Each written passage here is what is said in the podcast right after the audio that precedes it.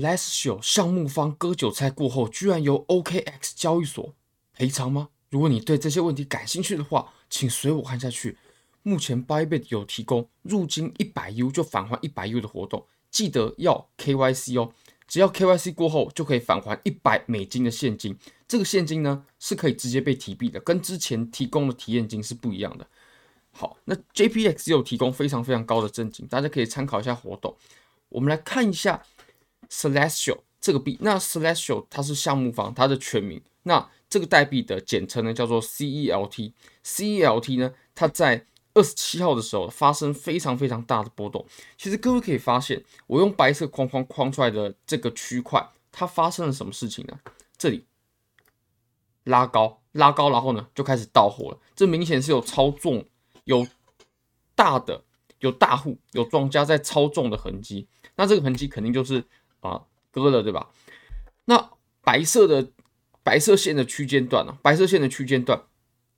在这个区间段之内呢，就是 OKX 啊，它会赔付给用户，也就是会把这些他得到的，呃，他筹资的三百万美金、三百万 USDT 去投放给用户。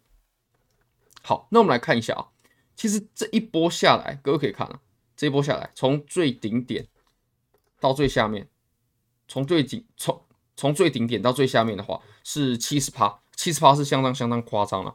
那其实对于主力来说，拉高出货跟直接出货这两者比较呢，其实拉高出货会比较有利，会比较有利可图。为什么呢？怎么说呢？拉高出货，拉高的过程当中呢，可以让一些想买的人就追进去，嗯，那么出货的时候呢，也可以出在比较好的价位，对吧？如果说他没有拉高，他直接在这里出货的话，那他要卖一次卖这么大的货，他的利润呢就肯定不会有拉高之后再出货来的更多。那我们来看一下 Celestial 它的官方回应吧。其实 Celestial 它就是项目方，这个币就是他做的。我们来看一下啊，Thanks for OKX for investigating and addressing the recent market manipulation incident。好，那他第一点呢就有提到，非常感谢 OKX 去调查还有处理最近的市场操纵的问题。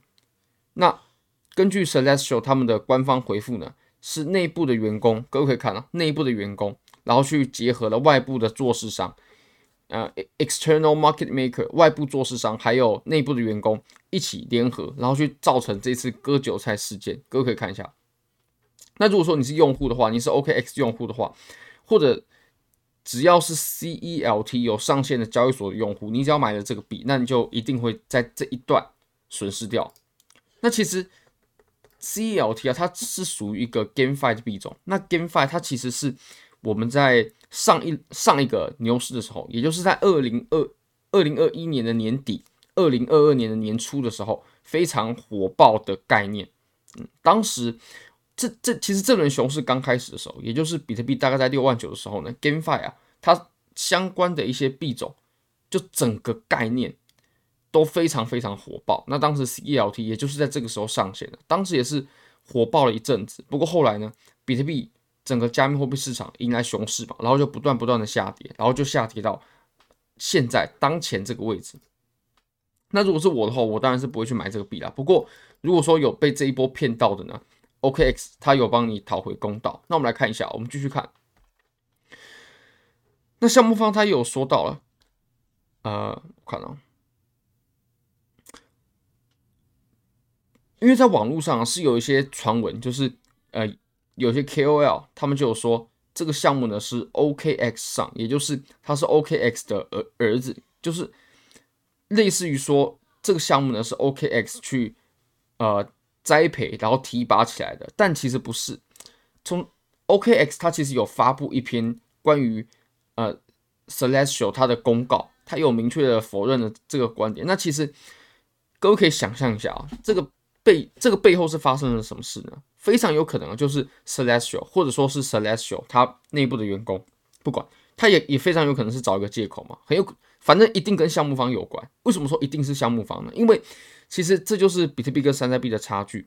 一个真正资金大的客户呢，他是做不到去割的，做不到在一个山寨币上面割，很难，真的非常难。因为你即使是庄家，你有再多的资金，你有再多的货，你都不可能跟项目方比较。要跟项目方玩，绝对会玩输。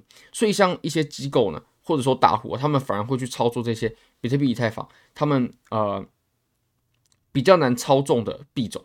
那像是这种很小的，肯定就是由项目方把控了。那像这种价格，它突然出现拉高出货的这种情形，那割韭菜一定是项目方所为，一定是项目方所为。只是他们可能呃推脱给其他内部的员工啊，等等等等。而且呢，这些广告啊也非常有可能，就比如说宣传这个项目是 OKX 的 son，OKX 的儿子，这种呃宣传手法呢，也非常非常有可能是 Celestial 他花钱买的啊，我认为一定是这样子的，一一定是这样子的。那他现在出来又辟谣，因为毕竟他已经割了一波嘛，对吧？嗯，所以大家还是要小心啊。这也是为什么我个人是几乎不碰这这些项目的，这些项目在涨的时候。哇，项目方很爽，但是在下跌的时候，那你只要持有，你就是会被割的那个。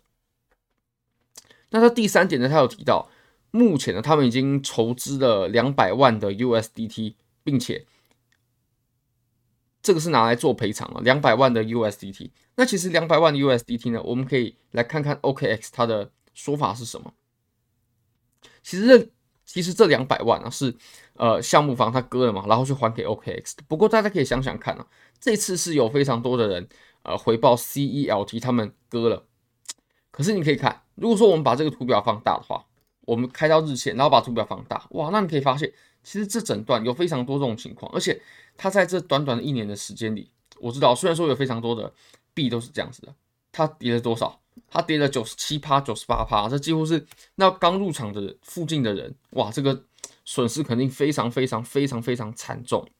那这个算不算割呢？他会不会还钱呢？其实没有啊，他是只有针对哦这里，那其他项目方他可能有的操作，其实 OKX 他也没有办法说什么，对吧？这也是为什么我认为做项目然后玩一些山寨币是非常非常危险的原因，因为。我们这些散户呢，是百分之一百玩不赢项目方的，而且甚至很多时候呢，呃，项目方跟交易所也有勾结，就嗯，就勾勾结起来分钱啊，等等等，这种情况也绝对不是少见的情况啊，这种情况其实是常常有的，或者还有另外一种情形是，啊、呃，交易所这边是中立的，然后项目方割了交易所，或者说交易所割了项目方，这种其实都有可能啊，币圈还是很险恶，尤其是项目。那我们来看一下 OKX 它的出资方案吧。CLT 呢是 OKX Ventures 的投资项目，在二零二一年的九月。那当时二零二一年九月，GameFi 是非常非常热的概念，非常非常热，有非常非常多的币出来。OK，还有很多币也是涨得很夸张啊，大家可以去看一下。那我个人是没有去控，没有去碰 GameFi。那当时 OKX Venture 它的投资金额呢是十万美金，然后在一年内会解锁。那我们可以看一下啊，二零二一年九月，那到一年，我们就算一年吧。二零二二年的九月，那现在是二零二三年的年初嘛，所以这这些一年内解锁的代币呢，其实都已经解锁了。不过他是说还放在 OKX Ventures 的账户当中。那他的这句话呢，其实也就表示 OKX Venture 他并没有在这一次抛售，然后去割这些 OKX 的用户。那除了这这个投资案呢，其他的任何东西啊都没有跟 OKX Ventures 有关。OK，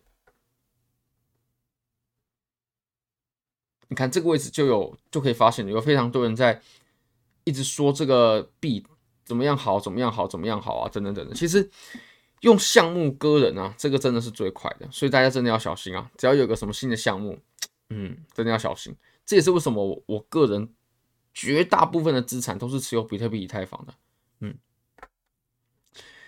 那套利的过程，你肯定要在 OKX 开户嘛，不然你也没办法在上面操作。所以有五个账户啊，就在 OKX 上面被冻结了。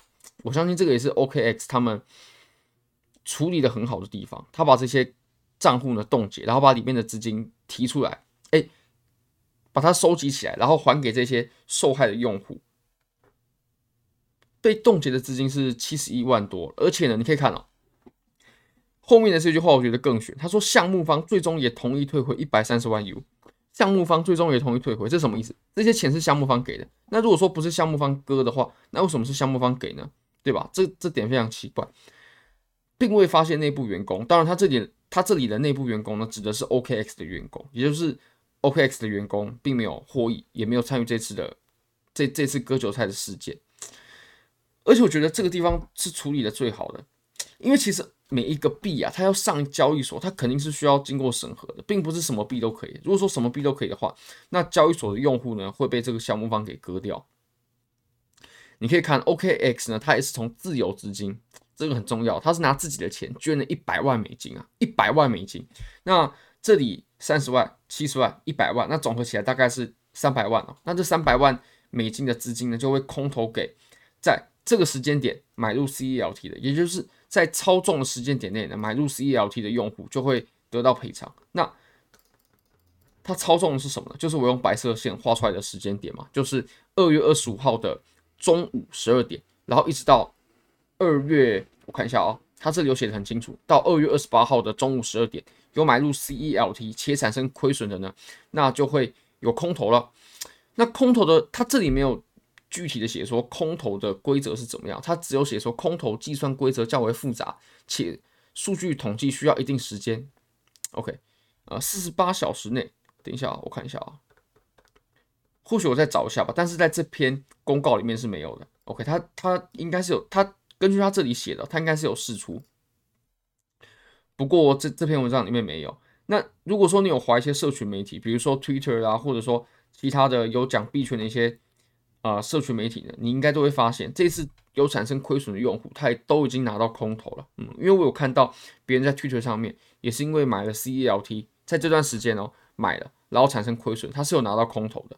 不过拿了空投好像也呃没有办法完全弥补回损失吧？OK，所以大家真的投资项目的时候还是要小心一点。那我们最后来看一下 Coinbase 的这一则 Po 文吧。那它这一则贴文呢？我会认为也很重要，因为 Coinbase 是仅次于币安第二大现货交易量的交易所。那 Coinbase 呢是在美国绝对是最大的。OK，我们来看一下 Coinbase 呢，他们决定把 BUSD 啊直接给就就不要这个交易对了。OK，就就不要有 BUSD 的交易对了。那会在三月十三号，现在还没有，现在还有，不过三月十三号。午夜十二点过后呢，就不会有 BUSD 的交易对了。那其实 BUSD 怎么说呢？这个其实我们已经讲过很多次了，就是一个连币安都放弃的项目，那 Coinbase 去放弃其实也是很正常的。那我们来看一下它它的第一句话：We regularly monitor the assets on our exchange to ensure they meet our listing standards。就是 Coinbase 呢，它会去检查每一个在他们交易所上面有列明的，就是有上线的这些币种。然后去确保说这些上线的币种呢是有符合 Coinbase 它的审查机制的，不然就会把它从 Coinbase 里面下架。这个其实也是交易所它在保护呃交易所的用户，不然交易所会被这些奇怪的项目方给割掉嘛。嗯，所以 Coinbase 它也是决定把 BUSD 也是算成是不符合规定的，因为现在 BUSD 它已经只能赎回不能铸造了。嗯，好。那如果说你有 BUSD 的话，真的要赶快想办法把它换回其他的美元稳定币，其他的美元稳定币。现在呢，换还是没有任何问题的，或者说 Paxos 它也有提供可以赎回美元。其实 BUSD 呢，这个爆啊，它不算是爆，它只是怎么讲呢？它只是这种方式是宣告失败的，但是它并没有让这些 BUSD 的持有者亏钱。嗯，好，非常感谢各位，非常欢迎各位可以帮我的影片。点赞、订阅、分享、开启小铃铛，就是对我最大的支持。真的非常非常感谢各位，拜拜。